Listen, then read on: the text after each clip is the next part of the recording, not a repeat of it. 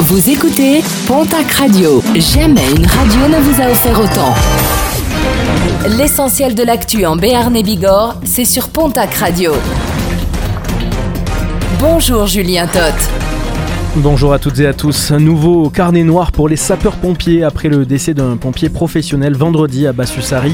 L'homme de 56 ans a été victime d'un accident de plongée et malgré d'importants moyens déployés, il n'a pas pu être sauvé. Une cellule psychologique a été mise en place en soutien à ses collègues. La bonne action du jour, elle a été réalisée par le Lions Club Bigorre Isabi. Dans le cadre de l'action humanitaire médicaux, plusieurs bénévoles ont collecté plus de 27 000 paires de lunettes usagées auprès des opticiens de la région. Objectif, les reconditionner puis les expédier en Afrique pour venir en aide aux populations locales. Une action qui se veut également écologique puisqu'elle permet le recyclage de plus de 3 millions de paires de lunettes chaque année.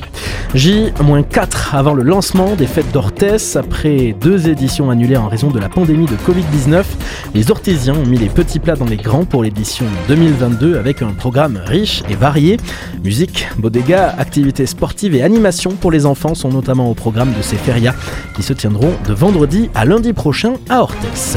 Le Tour de France débarque dans les Pyrénées pour trois jours d'étape en plaine et en montagne et ça commence demain mercredi avec la 17e étape de la Grande Boucle, un parcours de 130 km entre Saint-Gaudens et la station de Peyragudes. Saint-Gaudens qui est une habituée du Tour puisque ce sera la 16e fois que la commune est ville-étape pour le Tour de France, seulement la troisième fois en ce qui concerne la station de Peyragudes. A noter qu'une fan zone se tiendra jeudi du côté de la Reims pour célébrer la 18e étape de la compétition cycliste.